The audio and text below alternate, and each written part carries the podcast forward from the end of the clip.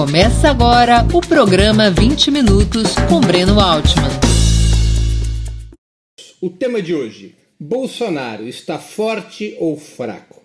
O título do programa de hoje pode parecer estranho, mas se a gente pensar bem, é uma informação, uma análise muito relevante para nós tentarmos compreender o atual momento político do país. Por que, que é relevante?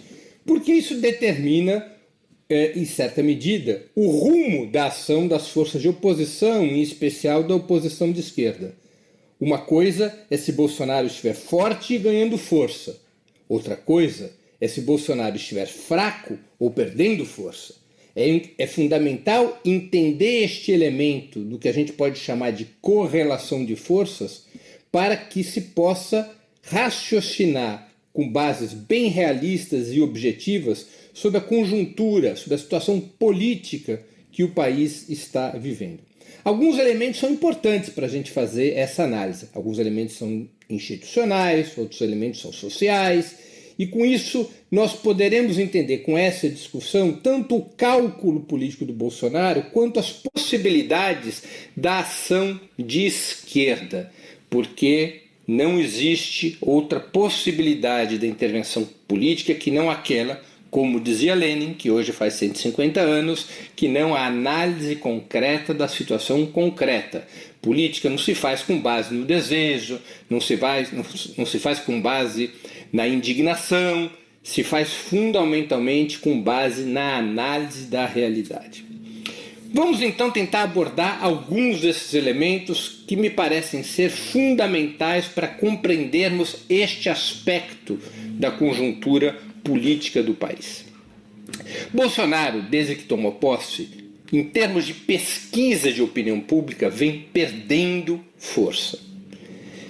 Ele ganha as eleições com a soma dos seus votos duros que chegam no primeiro turno a 45, 47%, mais a adesão daqueles eleitores que não eram bolsonaristas, mas aderem ao voto a Bolsonaro para derrotar o Partido dos Trabalhadores e seu candidato Fernando Haddad. Portanto, Bolsonaro chega a 55% dos votos para ganhar as eleições, com adesão, na verdade, de três frações distintas do eleitorado o núcleo duro do bolsonarismo, que equivalia mais ou menos a um quarto, a um terço do eleitorado, de 25% a 30% do eleitorado, uma outra fração de um voto que não era tradicionalmente bolsonarista, mas é arrastado pelo bolsonarismo no curso do primeiro turno, é um eleitor que, inclusive no passado, muitos deles tinham votado no Lula, tinham votado na Dilma, mas se decepcionaram, foram atingidos fortemente pela campanha da mídia contra o PT, foram atingidos fortemente pelos efeitos da Operação Lava Jato, foram ficaram frustrados com a situação econômica eh, do início do segundo mandato da presidente Dilma e acabaram aderindo a Bolsonaro. E uma terceira fração que são que é formada pelos eleitores tradicionais da direita, especialmente do PSDB, do DEM, do MDB e de outros partidos, que diante da impossibilidade dos seus candidatos serem vitoriosos, conforme mostrava a pesquisa, foram aderindo a Jair Bolsonaro dentro da lógica de unificação do campo conservador para derrotar o PT. Então, esse eleitorado que permite a vitória de Bolsonaro é composta por essas três frações. Ao longo do seu quase um ano e meio de mandato, Bolsonaro veio desidratando, ele veio perdendo esse apoio que havia conseguido no segundo turno das eleições de 2018. Ele foi assistindo uma parte importante do seu eleitorado, claro que não do seu núcleo duro, mas dessas outras duas frações que compuseram seus votos, a fração dos eleitores centristas eh, e a fração dos eleitores desgarrados que o bolsonarismo havia conseguido atrair na lógica antipetista, e ele foi, nas pesquisas de opinião, pouco a pouco perdendo voto, perdendo voto, perdendo voto. A situação provocada pela expansão do coronavírus, a crise do coronavírus e o comportamento do Bolsonaro em relação a essa crise do coronavírus fez com que ele terminasse por ficar bastante desidratado. Ou seja, hoje Bolsonaro tem o apoio do seu núcleo duro, ele tem o apoio de um terço do eleitorado. Enquanto que outro terço segue alinhado com a esquerda, em especial com o Partido dos Trabalhadores. E o terceiro terço, que é exatamente o eleitor centrista, que vinha se aliando com Bolsonaro, que se aliou com Bolsonaro majoritariamente se aliou com Bolsonaro para tentar derrotar o PT em 2018, que se manteve com Bolsonaro, embora já sangrando ao longo do ano de 2019, esse terceiro terço, o terço centrista, passou a uma postura de oposição com a guerra contra o coronavírus e a posição leniente de Bolsonaro no combate ao vírus, com a posição de Bolsonaro refratária ao isolamento social, com a posição irresponsável e é, cúmplice do coronavírus de Bolsonaro. As panelas que a gente ouve nas, nas janelas dos principais bairros de classe média dos grandes centros reflete isso, esse terço centrista que Bolsonaro conseguia atrair com base nas posições no discurso antipetista, esse terço se deslocou prioritariamente de uma posição outrora antipetista para uma posição anti-Jair Bolsonaro. E isso muda a situação política do país. Bolsonaro passa a estar em uma situação de minoria e, portanto, ele teve que alterar seu cálculo político antes que houvesse esse deslocamento do terço centrista para a oposição, Bolsonaro fazia um cálculo bastante simples. Ele tinha firme e forte um terço do eleitorado e um segundo terço, ou boa parte desse segundo terço, ele era capaz de atrair com base no combate ao Partido dos Trabalhadores e à esquerda. Isso se refletia não apenas em termos de corrente de opinião pública, mas também no parlamento. Bolsonaro conseguia, no frigir dos ovos, uma aliança entre a extrema-direita e a direita tradicional para aprovar as reformas, as medidas fundamentais propostas pelo seu governo, em particular no terreno da economia. Até porque o programa econômico da extrema-direita e dos partidos tradicionais de direita é exatamente o mesmo, o programa neoliberal. O deslocamento desse terço centrista para o campo da oposição, com nítidos reflexos no parlamento e nas outras, nas demais instituições do Estado, colocou Bolsonaro numa situação delicada, numa situação de isolamento político. Bolsonaro perdeu maioria no Congresso. Bolsonaro viu o Congresso aprovar determinadas medidas de sustentação à guerra contra o coronavírus que não eram do seu interesse, que não eram do interesse estrito do capital financeiro representado pelo governo Bolsonaro, que não eram medidas propostas ou aceitas por, pelo seu ministro de Economia, Paulo Guedes o parlamento, por conta da pressão da opinião pública, acossado pela, pela expansão do coronavírus, preocupadíssimo com a, o, a popularidade desses partidos, desses políticos nos seus estados, o parlamento foi aprovando medidas que contrariavam a lógica do governo Bolsonaro. Bolsonaro se deu conta que estava em uma situação de isolamento. Essa situação, como eu disse, fez com que Bolsonaro recalculasse sua ação. Não apenas ele passava a estar minoritário na sociedade, no parlamento, como ele assistia outras instituições do Estado, em particular o STF, caminhando para uma aliança que buscava esvaziar o seu poder. E essa aliança começava a pressionar também as Forças Armadas, que são, como todos sabemos, o esteio principal do governo Bolsonaro. Diante dessa situação de isolamento, de perda de força, Bolsonaro trucou.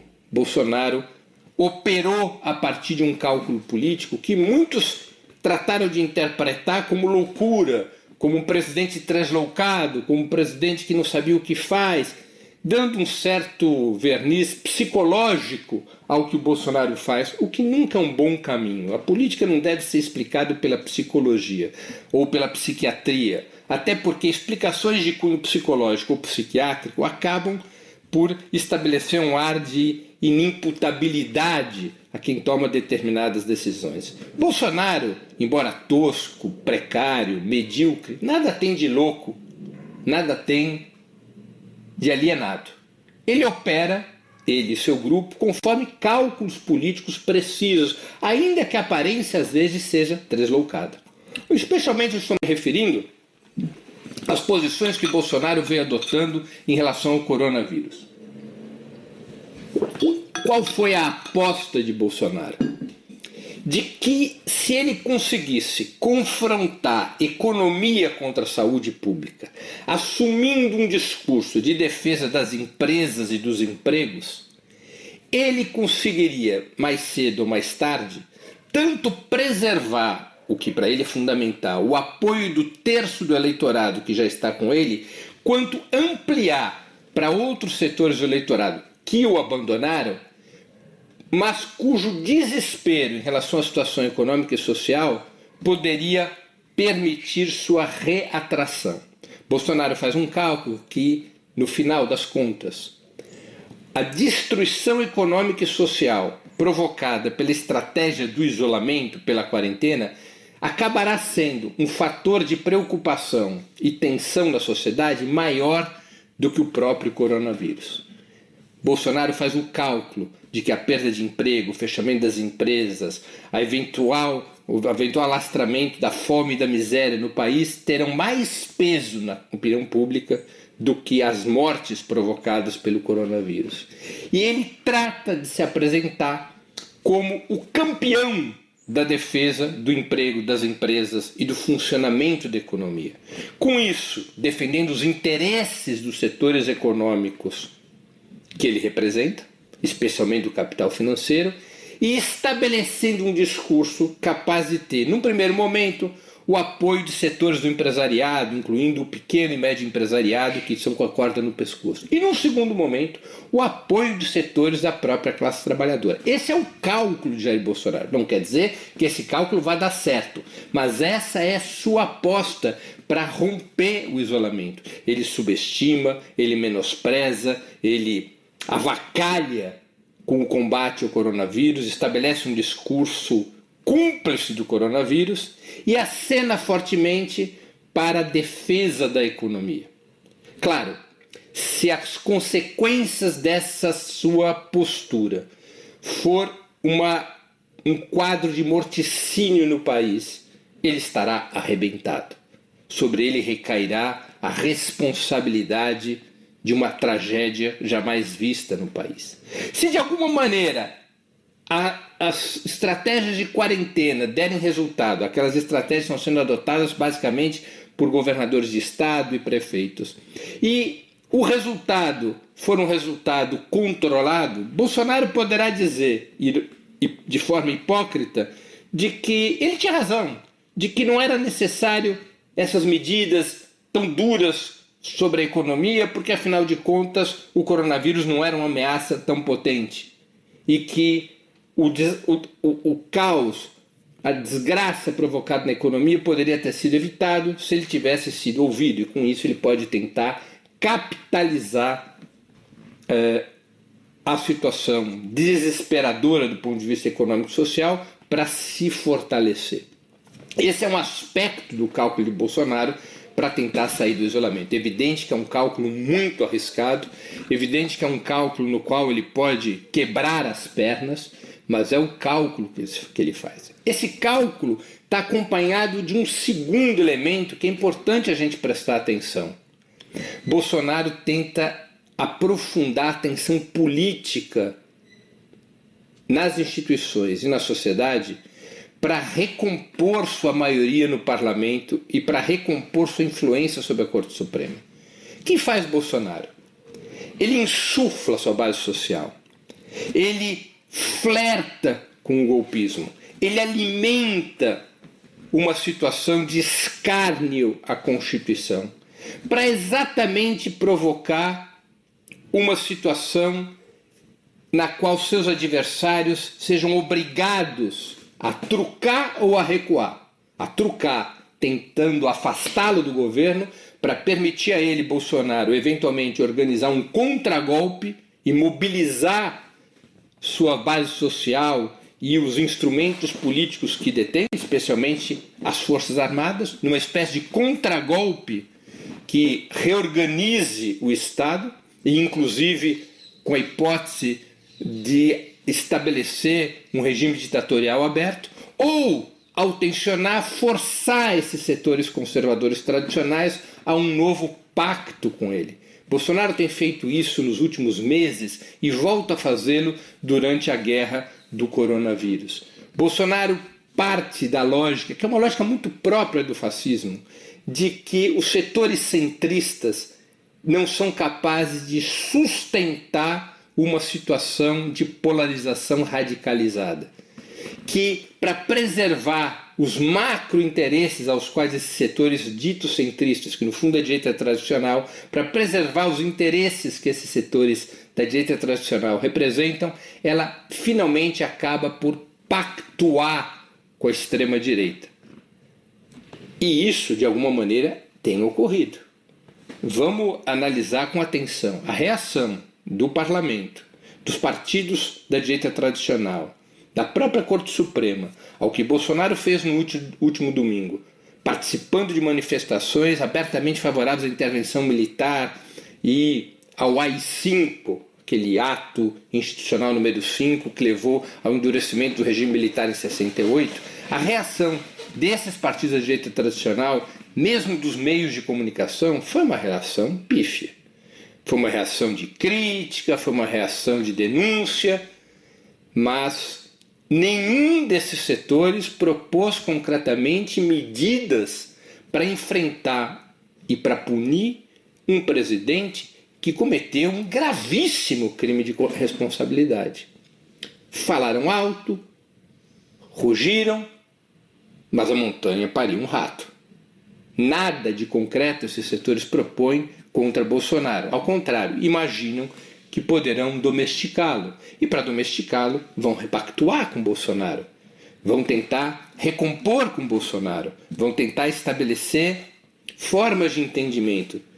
Bolsonaro, com isso, ganha espaço de manobra. E esse espaço de manobra que Bolsonaro ganha se reflete no fato de que, embora de maneira indecisa, determinados setores, o chamado centrão do Congresso, que são aqueles pequenos partidos de direita fisiológicos, esses partidos acenam com a possibilidade de compor o governo Bolsonaro.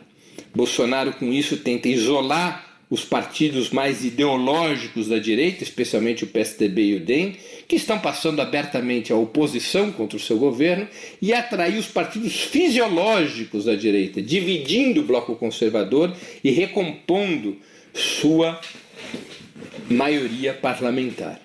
Bolsonaro está enfraquecido, mas não está morto. Ter um terço do apoio social não Forças Armadas que continuam leais a Bolsonaro, mesmo quando torcem o nariz para algumas de suas posturas, não é pouca coisa, especialmente num país com a história do Brasil. Bolsonaro vai tratando de operar a crise do coronavírus para gerar uma situação política que, através da radicalização, lhe permita recuperar o espaço político-social perdido. E lhe permita se colocar numa situação na qual ele eventualmente possa organizar um contragolpe, ao que estaria sendo operado pela direita tradicional dentro do Congresso, com apoio dos meios de comunicação e uma aliança com os setores da Corte Suprema. Esse contragolpe, na lógica bolsonarista, pode ter várias alternativas pode ser um mero jogo de pressões através do qual Bolsonaro recompõe a sua maioria parlamentar, ou pode ser uma saída autoritária, uma saída golpista, pela qual Bolsonaro, diante da crise armada pela direita tradicional, diante de um governo ditatorial, um golpe de Estado, part... um alto golpe de Estado a partir da presidência da República, como fez o peruano Alberto Fujimori em 1994, quando fecha o Congresso, intervém na, na Corte Suprema e estabelece. Repetir esse, essa, essa minha opinião. embora Bolsonaro esteja se enfraquecendo e se isolando, ele mantém capacidade de ação não apenas porque continua a deter um terço de apoio do eleitorado e o apoio de uma instituição tão importante no Estado brasileiro como são as Forças Armadas. Bolsonaro também tem uma situação ainda de relativa tranquilidade política, porque do outro lado, do lado de cá, ainda não amadureceram as condições de uma mobilização popular capaz de encurralá-lo. Não existe possibilidade de derrubar um presidente da República pela via que seja, se não há um movimento popular de massas de grandes proporções. Claro, há uma condição objetiva que impede essa mobilização popular imediatamente, que é o próprio coronavírus. É o paradoxo da situação política que vive o país. Bolsonaro se desgasta por conta da sua estratégia leniente contra o coronavírus, a sua estratégia oportunista contra o coronavírus, mas o coronavírus é Bolsonaro por ser cúmplice do coronavírus e romper o isolamento social e a própria esquerda convocar manifestações de massa, aglomerações de massa que também violariam o isolamento social. Há esse elemento objetivo, mas além desse elemento objetivo, ainda não amadureceram as condições para que ainda que não seja agora, ainda que seja no desfecho da guerra contra o coronavírus, existir um movimento popular de massas que encurralhe o governo, sem o que não é possível derrubar um presidente da República, não é possível afastar um presidente da República por mais crimes que ele tenha cometido. O Collor só foi afastado porque houve um movimento de massas. A direita só conseguiu derrotar Dilma porque construiu um movimento de massas de direita. E, evidentemente, as forças populares só conseguirão efetivamente isolar e afastar Jair Bolsonaro se existir nas ruas um gigantesco movimento popular que empurre o país para uma saída. Eh, para a saída de Bolsonaro, para a saída do Mourão, para a saída do seu governo e para a antecipação de eleições presidenciais, de tal maneira que o país possa ter uma alternativa democrática. Sem a existência de um movimento popular dessa magnitude, é impensável transformar o enfraquecimento de Bolsonaro numa derrota política e transformar essa derrota política de Bolsonaro numa alternativa das forças progressistas através de novas eleições presidenciais ou de eventuais outros caminhos que permitam um governo que rompa com o neoliberalismo. Portanto, para a gente concluir essa análise, Bolsonaro está mais fraco hoje do que estava um ano, há seis meses ou há três meses. Sua tendência continua a ser de enfraquecimento, porque ele é identificado com um presidente irresponsável na guerra contra o coronavírus. Se formou na opinião pública uma maioria contra Bolsonaro exatamente em função da sua postura sobre o coronavírus. Embora enfraquecido, embora é, tendo seu apoio, vendo seu apoio se esvaziar, Bolsonaro ainda mantém um apoio relevante na sociedade, ao redor de um terço do eleitorado se mantém firmemente com ele. Bolsonaro também, é tem a seu, também tem a seu favor, embora enfraquecido, o fato de que não há um movimento popular, um movimento de massas é, amplo, radical, forte o suficiente para transformar seu enfraquecimento numa crise de poder. Bolsonaro perdeu o apoio eventual do terço. Construiu uma coalizão que isolasse a esquerda. Esse terço centrista se deslocou para a oposição. Isso é ruim para Bolsonaro. Bolsonaro corre riscos a partir desse deslocamento. E por isso mesmo opera politicamente para recompor sua maioria basicamente aumentando a tensão do cenário político para forçar setores do centro a repactuarem com ele. Vamos ver se ele conseguirá avanços nessa direção. Evidentemente, essas forças centristas, que são como a imprensa denomina a direita tradicional, essa, PSDB, DEM, MDB, eles claudicam, exigem hesitam, vacilam. Vamos ver se parte dessa direita tradicional finalmente repactuará com Bolsonaro, como é o seu desejo, ou se efetivamente constituirão um campo oposicionista, um campo oposicionista de direita a Bolsonaro, consolidando o isolamento do atual presidente. De toda maneira, o cenário politicamente hoje é mais favorável às forças populares e à esquerda do que o era alguns meses atrás. Embora a esquerda ainda esteja numa situação débil, porque ela perdeu provisoriamente protagonismo, o cenário político do país está hoje centralizado numa disputa entre a direita e a extrema-direita, e os meios de comunicação tratam de reforçar esse cenário de polarização dentro do bloco conservador, invisibilizando a esquerda. Embora seja este o cenário provisório, as forças de esquerda têm claramente uma possibilidade de afirmar sua identidade como alternativa, como a única alternativa capaz de enfrentar radicalmente o coronavírus, adotar um programa de emergência que garanta sustentabilidade econômica e social à guerra contra o coronavírus e apresentar ao país uma saída democrática para se livrar do governo Bolsonaro